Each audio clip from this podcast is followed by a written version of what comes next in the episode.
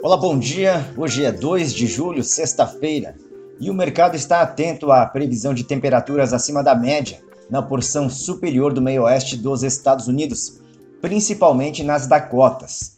E esse calor preocupa ainda mais porque o setor produtivo tem previsão de pouca chuva nos próximos sete dias.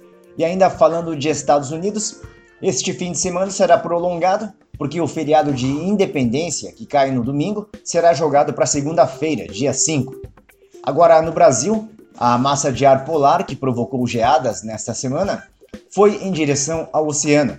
As temperaturas registram elevação no centro-sul.